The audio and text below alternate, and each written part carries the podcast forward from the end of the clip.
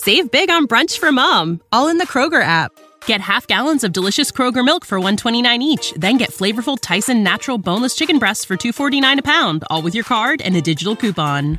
Shop these deals at your local Kroger today or tap the screen now to download the Kroger app to save big today. Kroger, fresh for everyone. Prices and product availability subject to change. Restrictions apply. See site for details.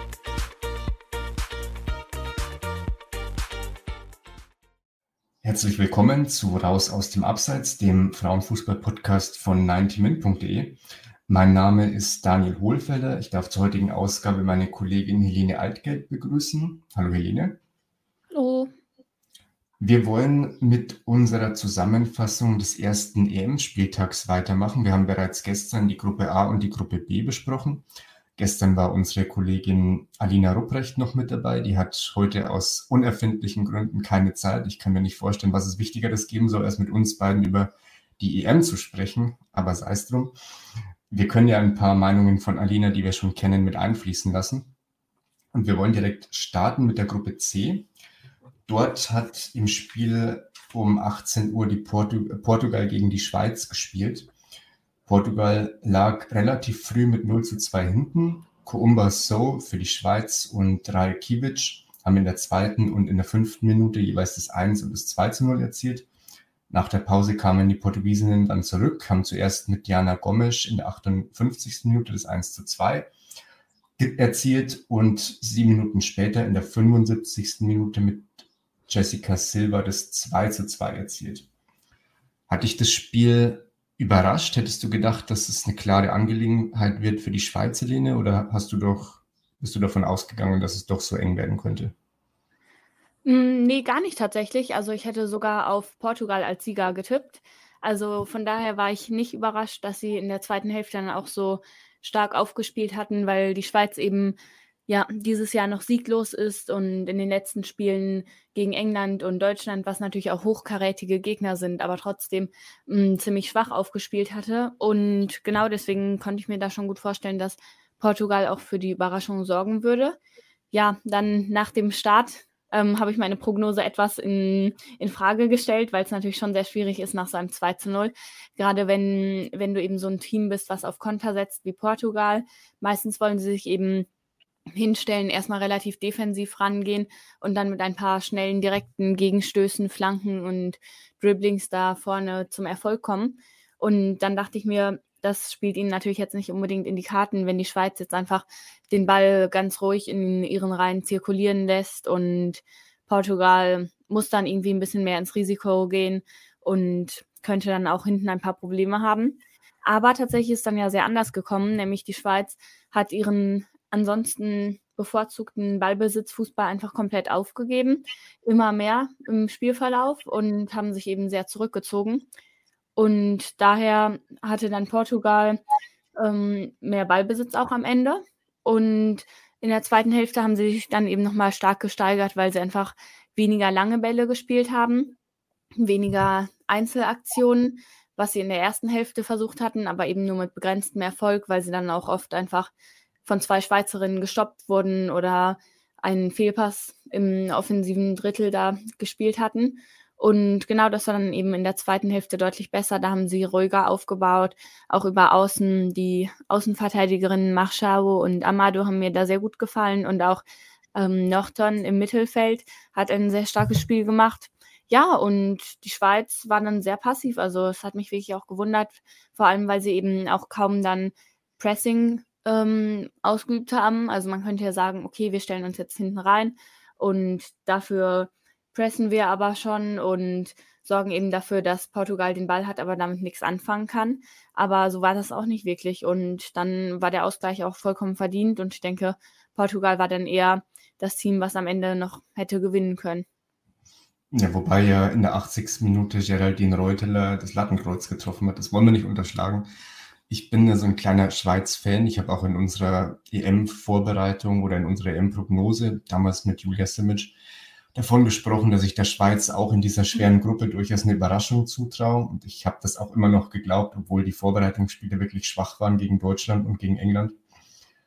Ja, und dann äh, die Leistung war wirklich nicht, nicht, äh, ja, das war einfach nicht, nicht würdig für eine EM, obwohl sie so früh vorne lagen.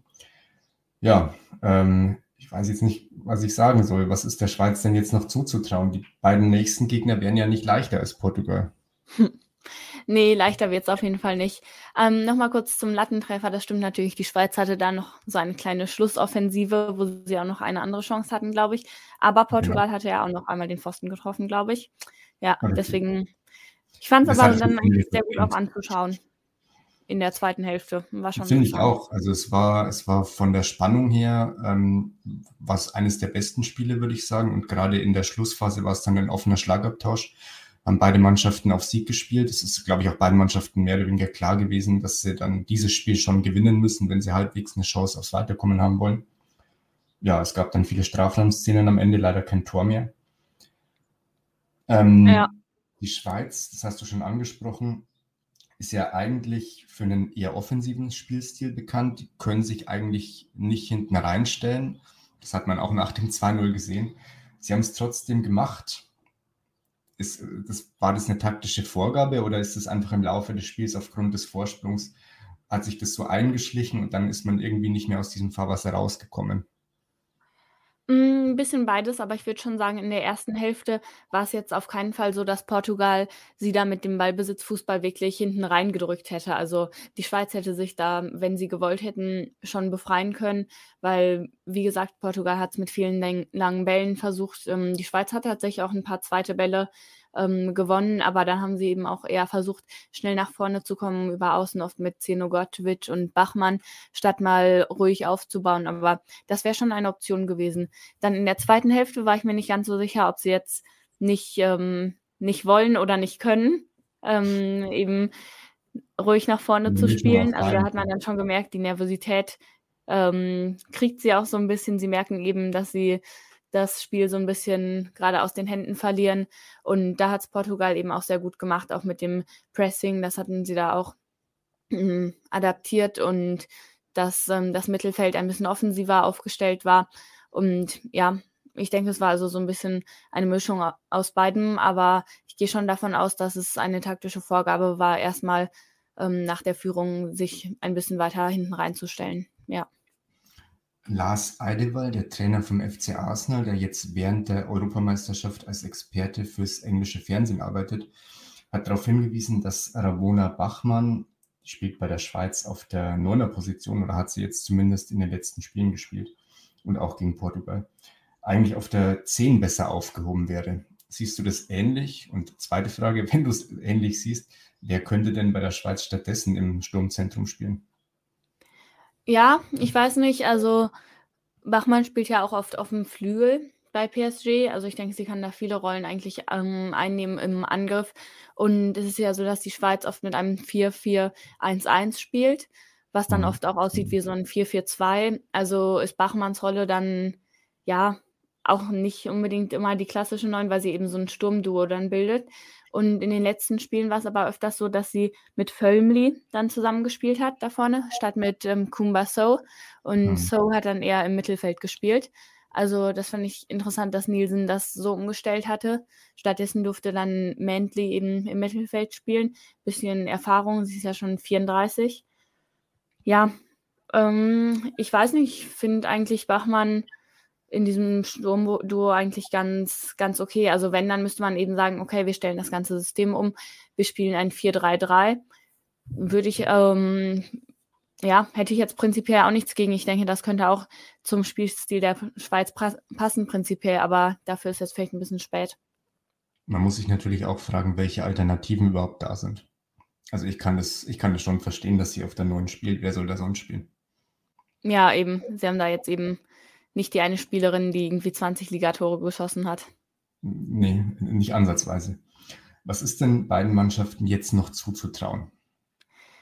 Ja, ist jetzt natürlich schwierig. Also die Schweiz, ich bin auf jeden Fall gespannt, wie sie es dann eben angehen gegen Schweden und die Niederlande. Ob jetzt wirklich ähm, ihr Konzept bei der EM ist, ja, wir wollen jetzt nicht mehr in diese dummen Konter laufen. Wir wollen nicht mehr so den Ball verlieren in der Vorwärtsbewegung. Also machen wir einfach gar keine Vorwärtsbewegung mehr und sind wirklich eher so ein bisschen ein klassisches Underdog-Team und versuchen uns auch hinten reinzustellen. Ich wäre aber sehr skeptisch, was diesen Erfolg angeht. Also ich fände das auch ein bisschen schade, weil es ist ja eigentlich viel interessanter anzusehen, wenn Teams wie die Schweiz sich eben auch trauen, mal selber den Ball zu haben und nicht nur sich hinten zu verschanzen. Und ich denke eben auch nicht, dass es so gut klappen wird, weil wir haben es ja schon gesehen gegen Portugal. Ähm, sie wurden da teilweise hinten reingedrückt und konnten sich sehr schwer befreien. Die Konter waren dann auch nicht präzise genug aus, ähm, ausgespielt und ich denke, damit stellen sie einfach ihr, ihr Licht selber so ein bisschen unter den Scheffel. Also ich denke, mit dem Ansatz wird es auf jeden Fall nicht so gut laufen gegen Schweden und die Niederlande. Ja, und bei Portugal, sie werden sich schon eher defensiv aufstellen. Frage ist dann so ein bisschen, ob sie die Standardschwäche vielleicht ablegen können.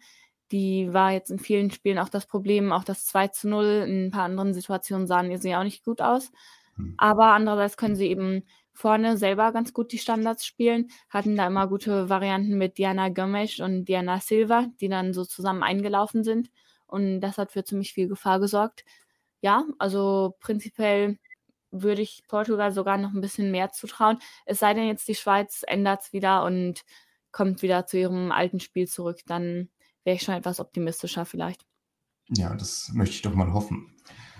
Wir werden sehen widmen wir uns dem nächsten Spiel, Niederlande gegen Schweden. Es war ein 1 zu 1 Unentschieden. Schweden ist in Führung gegangen in der 36. Minute durch Jonna Andersson. Die Niederlande hat in der 52. Minute durch Schillroth ausgeglichen. Ist dir was aufgefallen bei dem Spiel oder war das so zu erwarten?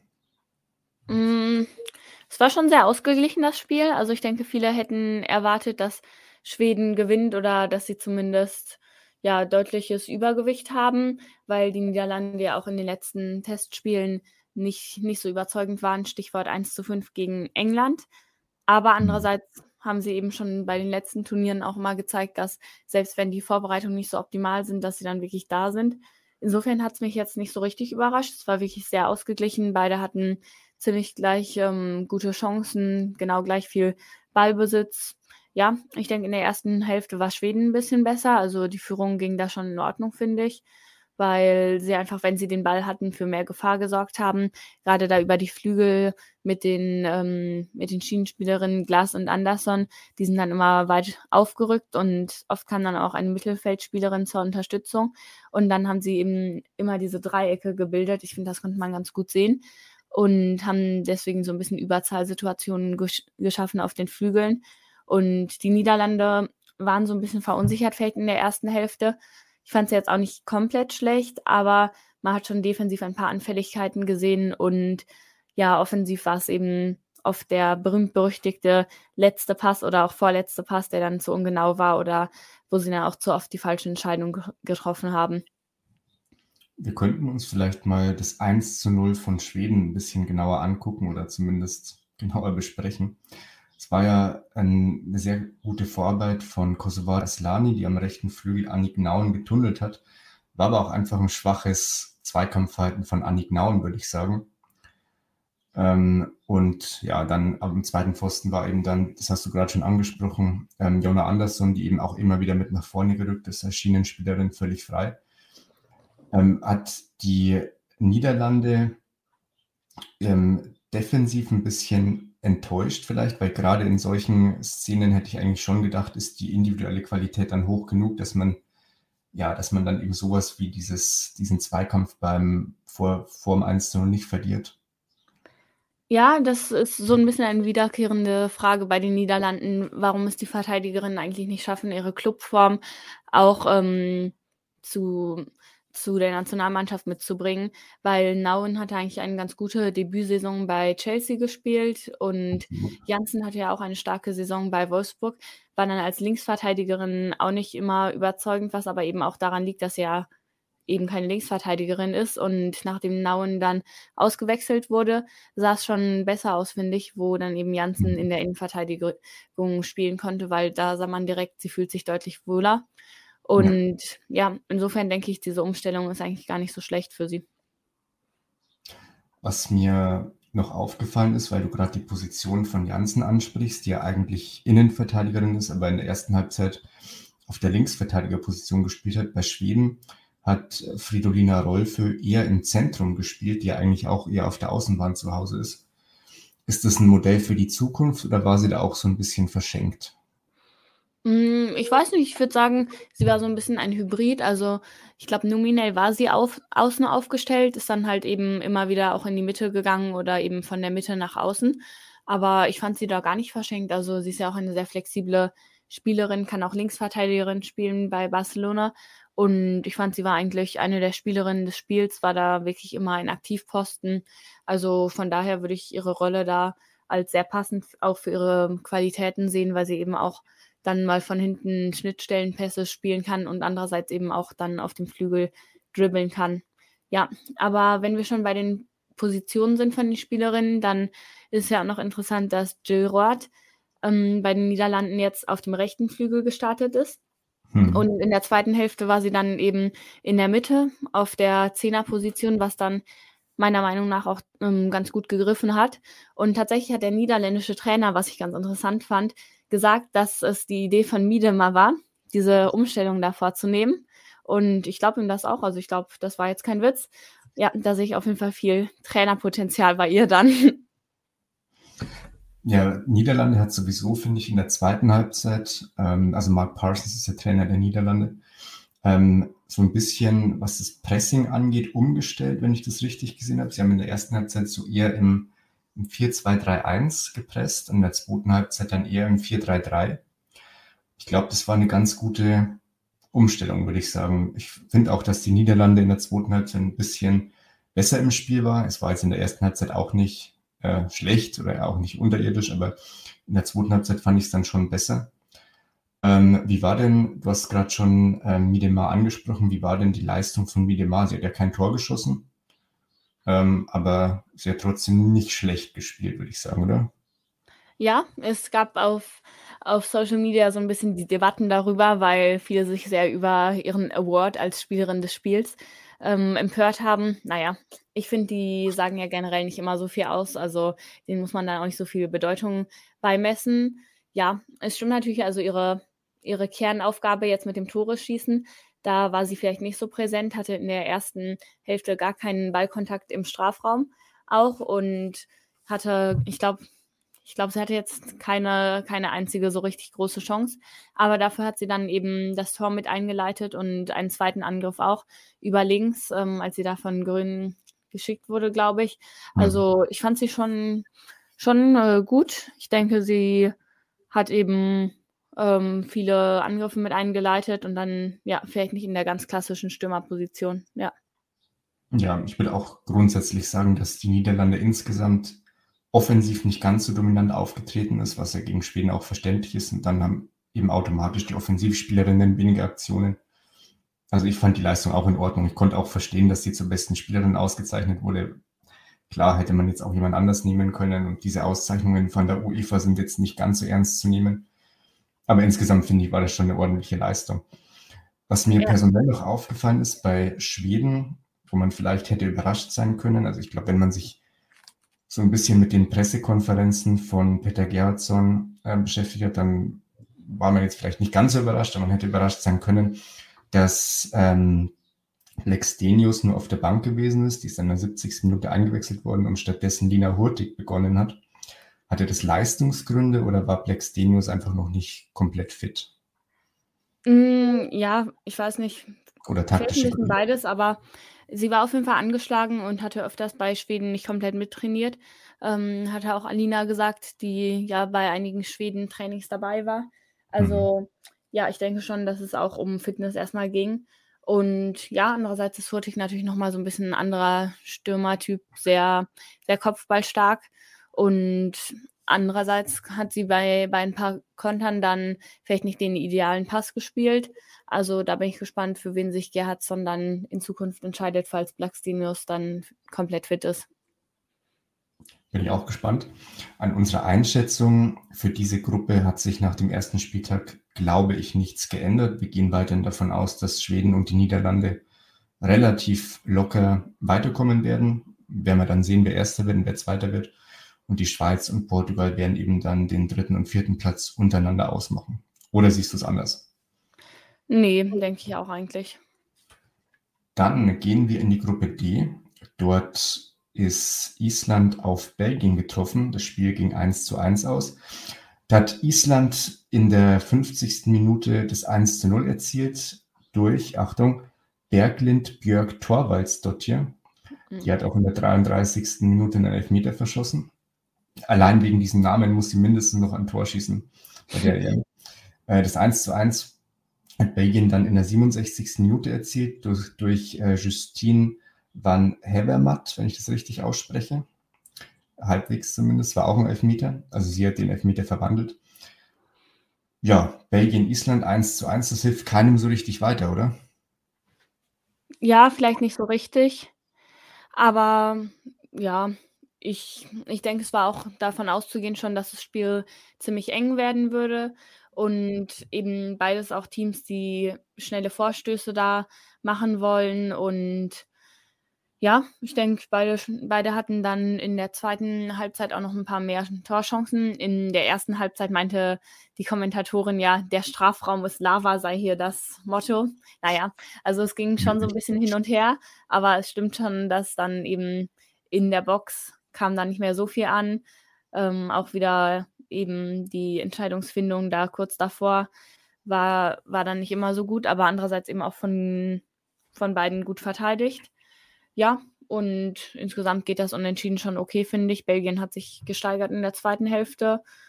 Jonsdottir war stark für Island. Ja, wie siehst du das? Ähm, ja, also ich staune erstmal über diese Formulierung, der Strafraum ist Lava. Das habe ich irgendwie mitbekommen.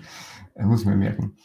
Ähm, ja, ich, ich habe es eigentlich genauso erwartet, wie du hast es ja auch schon gesagt. Es war zu erwarten, dass es ein ausgeglichenes Spiel wird ich finde, es war auch ein ganz, ganz ordentliches Spiel. Es hat mich jetzt nicht vom Hocker gerissen, ähm, aber es war jetzt auch kein, kein Grottenkick. Ich persönlich wär, bin so ein bisschen auf der Seite von Island gewesen, hätte mich gefreut, wenn die das Spiel gewonnen hätten. Mit dem verschossenen Elfmeter wäre es vielleicht auch so gekommen, also zumindest wenn, wenn der eben nicht verschossen worden wäre. Ähm, na, weil wir schon beim Elfmeter sind und bei dem Thema Strafraum und Lava beiden Elfmeter, würde ich sagen, waren schon berechtigt, oder? Oder findest du nicht? Ja, finde ich schon. Also kann man jetzt nicht von Fehlentscheidungen eigentlich sprechen. Ja, das ja. erste war ein Handspiel, das zweite war dann ein Foul. Also der erste Elfmeter, ähm, der dann von, von Torvalds dorthin nicht verwandelt wurde, war ein Handspiel. Der hat, wenn ich das richtig im Kopf habe, glaube ich, Svein des Jons dort hier von Wolfsburg ähm, irgendwie von am rechten Strafraumeck einen Ball äh, Volley genommen und dann ja, war ein bisschen, hat sich die belgische Verteidigerin, ich weiß jetzt leider nicht mehr genau, wer das war, ein bisschen dumm angestellt, den Ball, äh, den Arm recht weit vom Körper weggestreckt, dann geht eben der Ball hin und dann muss man halt Elfmeter pfeifen. Ja, und das zweite war einfach dann von, von der anderen Jons dort hier, die heißt mit Vornamen, habe ich jetzt wieder vergessen. Ähm, ja, war einfach ein Foul im Strafraum, würde ich sagen. Also es waren einfach zwei klare Elfmeter, auch zweimal von den Defensivspielerinnen ein bisschen dumm angestellt. Äh, Sveines Jonsdottir gilt ja so ein bisschen als der Shootingstar. Was heißt so ein bisschen? Also es ist davon auszugehen, dass sie äh, eine der Top-Spielerinnen der nächsten Jahre sein wird. Sie ist, würde ich sagen, bei Island auch die beste Spielerin jetzt schon. Wurde auch in dem Spiel zur Spielerin des Spiels gewählt, obwohl ich sie jetzt nicht ganz so überragend fand. Ähm, wie hast du ihre Leistung gesehen?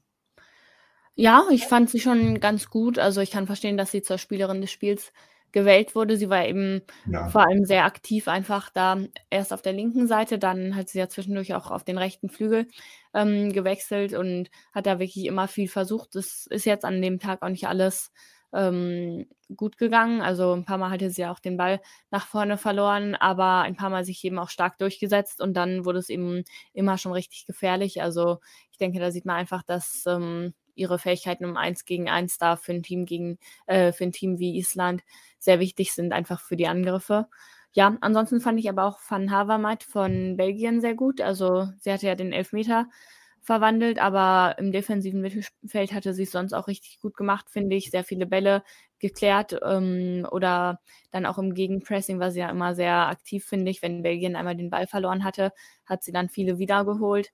Ja, also bei, bei ihr hätte ich es auch verstehen können, wenn sie dann Spielerin des Spiels geworden wäre sonst. Was ist denn beiden Mannschaften jetzt zuzutrauen? Die beiden anderen Gegner, wir werden gleich über dieses Spiel noch separat sprechen, sind Frankreich und Italien.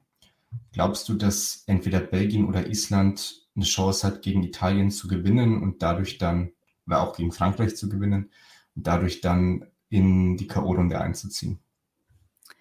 Ja, gegen Frankreich wird es schwierig, wenn man sich so den Auftritt gegen Italien anschaut, glaube ich. Also da müssen sie schon eine sehr, sehr gute defensive Leistung bringen, wo ich Island vielleicht ein bisschen mehr noch zutrauen würde. Und das gleiche gilt vielleicht so ein bisschen für das Spiel ja, gegen Italien, die natürlich große Defensivschwächen da gezeigt haben. Gegen Frankreich, da kommen wir ja gleich noch zu. Aber generell hat mich Island ein bisschen mehr überzeugt, würde ich sagen. Aber ja, die Angriffe waren eben nicht, nicht immer allererste Sahne. Deswegen wird es auf jeden Fall ein knappes Spiel, glaube ich, gegen Italien. Also ja, ich, ich denke, da ist noch alles offen, aber auch Belgien hat da noch Chancen. Also es wird ein gutes Wettrennen, da glaube ich, um den zweiten Platz. Ja, ich bin auch gespannt. Ist schwer zu sagen, wer da weiterkommt. Dann gucken wir uns doch das Spiel Frankreich gegen Italien ein bisschen genauer an. Du hast schon angesprochen, Frankreich hat war jetzt nicht ganz so schlecht. Ähm, es stand zur Halbzeit schon 5 zu 0 für Frankreich. Es, am Ende ging es 5 zu 1 aus. Äh, das 1 zu 0 hat Grace äh, entweder Georo, ich glaube Georo spricht man es aus. Es wurde von einigen Kommentatoren auch Georo ausgesprochen. Du korrigierst mich, falls ich was Falsches sage. Hat in der neunten Minute das 1 zu 0 erzielt. In der zweiten, äh, in der zwölften Minute hat äh, Marie-Antoinette Catoto das 2 zu 0 erzielt. in der 38. Minute kam dann durch Delfin Cascarino das 3 zu 0. Und dann hat nochmal Grace Gioro oder Gioro zweimal zugeschlagen in der 40. und 45. Minute. Ja, und dann hat Italien noch in der 76. den Ehrentreffer erzielt durch Martina Piemonte. Also insgesamt 5 zu 1, eine richtig starke Leistung von Frankreich. Wobei ich ja sagen muss, ich fand Italien gerade in der Anfangsphase, das heißt beim Singen der Nationalhymne richtig stark. Wow. Wäre natürlich gut gewesen, wenn sie dieses Niveau auch dann auf dem Platz hätten halten können. Wobei wir auch, glaube ich, nicht vergessen dürfen, es ist ganz ernsthaft, ähm, Italien hatte ja in der vierten Minute durch, da stand es dann noch 0-0, durch Barbara ähm, Bonansea eine wirklich Riesenchance, die dann die Torhüterin von Frankreich, Pauline Perrault, ähm, ja sehr gut gehalten hat. Also ich glaube, obwohl Frankreich ja am Ende wirklich sehr dominant war, wenn es da 1 zu 0 für Italien steht, kann das Spiel auch komplett anders laufen. Ja, das dachte ich mir auch so ein bisschen. Also was wäre, wenn, ist natürlich immer so ein bisschen schwierig, aber Frankreich hat sich da einfach schon in, in den Rausch gespielt, eben nach dem 2 zu 0 vor allem. Und Italien ist dann halt komplett auseinandergefallen. Hatte ich jetzt auch nicht so erwartet in der Form. Also sie waren ja jetzt auch vorher nicht unbedingt für ihre also sie waren jetzt nicht so das typische italienische Team, was sich nur hinten reinstellt und eben so ein Defensivbollwerk hat. Da hatten sie schon ein paar Schwächen, gerade im, im defensiven Mittelfeld dann. Das war mir auch schon aufgefallen. Aber trotzdem dachte ich mir, sie könnten eigentlich so ein bisschen das Überraschungsteam werden bei der EM. Ja, mal schauen, ob das jetzt immer noch was wird mit dieser Vorhersage. Aber es war auf jeden Fall dann ein spektakulärer Auftritt von Frankreich auch. Also wie passsicher das war und wie schnell sie da, die, da einfach die Bälle verarbeitet haben. Also das war schon Wahnsinn, was eben auch daran liegt, glaube ich, dass sich die Spielerinnen sehr gut kennen. Jetzt ähm, Gayero und Katoto und Diani, die spielen ja alle bei Paris Saint-Germain, sind da alle auch schon seit fünf Jahren oder länger aktiv. Und das hat man einfach total gesehen, vor allem beim ähm, 4 zu 0 war das, glaube ich dann, ähm, ja, durch Yayoro auch. Da hat Katoto den, ähm, den Ball bekommen und ich glaube nicht mal eine Sekunde gebraucht, um den sehr schnell weiterzuleiten zu Gayoro, die dann eben schon gestartet war und den dann perfekt in den Lauf bekommen hat. Also das fand ich einen sehr schönen Angriff, der eben gezeigt hat, wie, wie eingespielt dieses Team da vorne ist. Stimmt es eigentlich, dass Katoto nach ihrer Vertragsverlängerung vor der EM jetzt die bestbezahlteste Fußballspielerin der Welt ist? Oder habe ich hm. da irgendwas Falsches mitbekommen? Das weiß ich jetzt nicht, muss ich ganz ehrlich sagen. Also ich hatte nur mitbekommen, dass sie den Vertrag verlängert hat. Bis 2025 wäre es, ne? Ja, ja, aber über die finanziellen Aspekte kann ich da leider gar nichts sagen. Okay, dann gehen wir doch zu ähm, Grace Gioro. Über die hast du für 90 Min einen separaten Artikel geschrieben. Ich meine, bei drei Toren ist es mit Sicherheit mal einen Artikel wert. Kannst du ein bisschen mehr über sie erzählen? Du hast schon gesagt, sie spielt bei, bei PSG, ist dort auch Kapitänin. Ich glaube, ist sie auch bei Frankreich Kapitänin? Nee, wenn die Rena. Ah, genau. Was ist denn Was sind denn die Stärken von äh, Gioro? Ja, also eigentlich nimmt sie bei PSG meist eine etwas defensivere Rolle ein als jetzt hier gesehen. Also oft spielt die, sie da auf der Sechser- oder Achter-Position und heute ist sie eben oft auch mit in den Strafraum gekommen und war dann so, so ein bisschen zwischen Achter- und Zehner-Position, würde ich sagen. Und ich finde, das hat eigentlich sehr gut auch zu ihrem Spielstil dann gepasst. Ähm, andererseits hat sie eben auch defensive Qualitäten, deswegen kann ich es auch verstehen, wenn sie ein bisschen weiter hinten eingesetzt wird. Sie hat nämlich immer eine ziemlich gute Zweikampfquote. Ich glaube, so um die 67 Prozent ist sie meistens. Finde ich schon ganz ordentlich. Und sie ist eben auch sehr passsicher. 88 Prozent ähm, ist da ihre Quote. Also jetzt in der letzten Saison und bei dem Spiel gegen Italien war es, meine ich, das Gleiche. Und genau, andererseits hat sie jetzt eben gezeigt, dass sie auch gut im Abschluss sein kann, was eben vorher noch nicht, ja, noch nicht als ihre größte Qualität bekannt äh, gewesen war. Aber sie hatte da eigentlich immer ihre Expected Goals übertroffen was eben heißt, dass sie schon die Tore gemacht hat, wenn sie dann mal in den Positionen war. Aber oft war sie eher als Absicherung hinten vorhergesehen und hat sich deswegen nicht so sehr mit eingeschaltet da vorne. Die französische Mannschaft gilt ja gerade, was so den Teamgeist angeht, jetzt vielleicht nicht als absolutes Vorbild. Ähm, man hört ja auch immer wieder, dass es zwischen einzelnen Spielerinnen, die jetzt entweder dabei sind oder zu Hause geblieben sind und der Trainerin Corinne Diacre Probleme gibt. Ich glaube so ein bisschen, dass man Frankreich erst dann richtig beurteilen kann, wenn sie mal in Rückstand geraten oder wenn sie mal bestimmte Schwierigkeiten äh, überwinden müssen, bestimmte Hürden überwinden müssen. Ähm, ich glaube, dann wird sich erst rausstellen, ob sie wirklich das, das Zeug haben, auch die EM zu gewinnen. Weil gegen Italien lief es ja relativ locker. Klar, dann hat man einfach die individuelle Qualität, gerade in der Offensive, Italien hat vielleicht auch nicht den besten Tag erwischt. Und dann gewinnt man halt mal 5-1. Aber ich bin wirklich gespannt, wie sich Frankreich anstellt, wenn es dann mal ähm, gegen schwerere Gegner geht. Würdest du mir da zustimmen oder übertreibe ich da so ein bisschen? Nö, gar nicht. Also ist nochmal eine ganz andere Situation und würde ich auch gerne sehen, wenn sie, wie sie dann eben reagieren und auch wie Diakre dann reagiert, was für Umstellungen sie vielleicht auch vornimmt. Ja, mit dem Teamgeist ist natürlich immer sehr schwierig zu beurteilen von außen. Aber ich habe auch in ein paar Artikeln gelesen, dass die Spielerinnen sagen, dass es eigentlich jetzt deutlich, deutlich besser ist als vor der Welt, als bei der Weltmeisterschaft 2019, wo ja wirklich berichtet mhm. wurde, dass die Stimmung sehr schlecht war und ähm, die Akris-Methoden eben auch sehr kritisiert wurden. Und sie hat das jetzt wohl anscheinend auch angepasst und ist weniger autoritär geworden und hat einen, ja, einen etwas pädagogisch wertvolleren ähm, Trainingsstil, würde ich mal so sagen. Und kann ich mir schon vorstellen, dass es eben auch für, für das gesamte Team so ein bisschen hilft. Ja, trotzdem hat man eben auch bei, bei dem Italien-Spiel teilweise noch gesehen, dass sie eben anfällig für Konter waren. Also du hast schon angesprochen, die große Chance von Bonansea vor dem 1 zu 0 für Frankreich war da auch noch eine zweite Chance für Italien. Und Italien konnte dann ja immerhin auch noch den Anschlusstreffer ähm, erzielen durch die sehr auffällige Piemonte, wie ich fand. Also sie konnte noch mal ein bisschen Werbung für sich betreiben da in der zweiten Hälfte. Mhm. Ja, also man hat schon gesehen, so ein bisschen gibt es da auch noch die Defensivschwächen und das könnten Gegner vielleicht ausnutzen, wenn sie eben hinten sicher stehen. Also Frankreich ist sicherlich eher als ein Team einzuordnen, was mehr Tore schießen will als die anderen und nicht ähm, wie das, das unbedingt ja die Null stehen haben will. Wir gehen, glaube ich, beide davon aus, dass Frankreich diese Gruppe gewinnen wird. Italien ist momentan, würde ich schon sagen, noch so ein bisschen favorisiert, was den zweiten Platz angeht, aber wir haben es angesprochen. Äh, das ist noch relativ, sie sind leicht favorisiert, aber es ist trotzdem noch offen. Auch Belgien und Island haben eine Chance.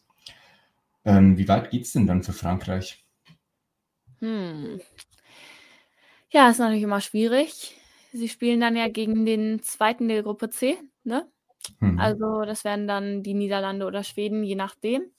Ja. Gegen Schweden fände ich sehr interessant, muss ich sagen. Also die sind ja eben ein sehr defensiv starkes Team, die da auch mal kontern könnten. Also taktisch gesehen fände ich das sehr spannend. Gegen die Niederlande könnte es dann auch mal 5 zu 4 oder so ausgehen, also könnte sehr wild werden. Aber ja, ich denke, Frankreich wird auf jeden Fall ins Halbfinale, also was heißt auf jeden Fall, aber ich denke, sie haben gute Chancen, ins Halbfinale zu kommen und vielleicht auch ins Finale. Mein persönlicher Tipp waren sie ja auch auf den Europameistertitel.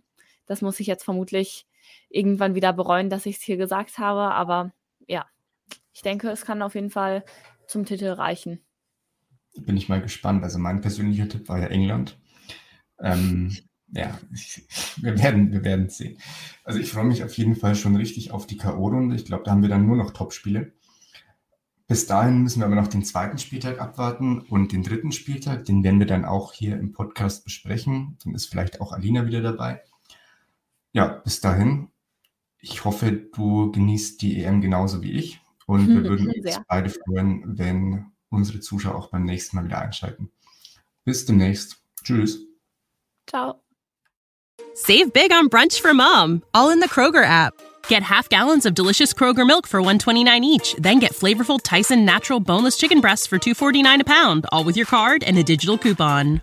Shop these deals at your local Kroger today or tap the screen now to download the Kroger app to save big today. Kroger, fresh for everyone. Prices and product availability subject to change. Restrictions apply. See site for details.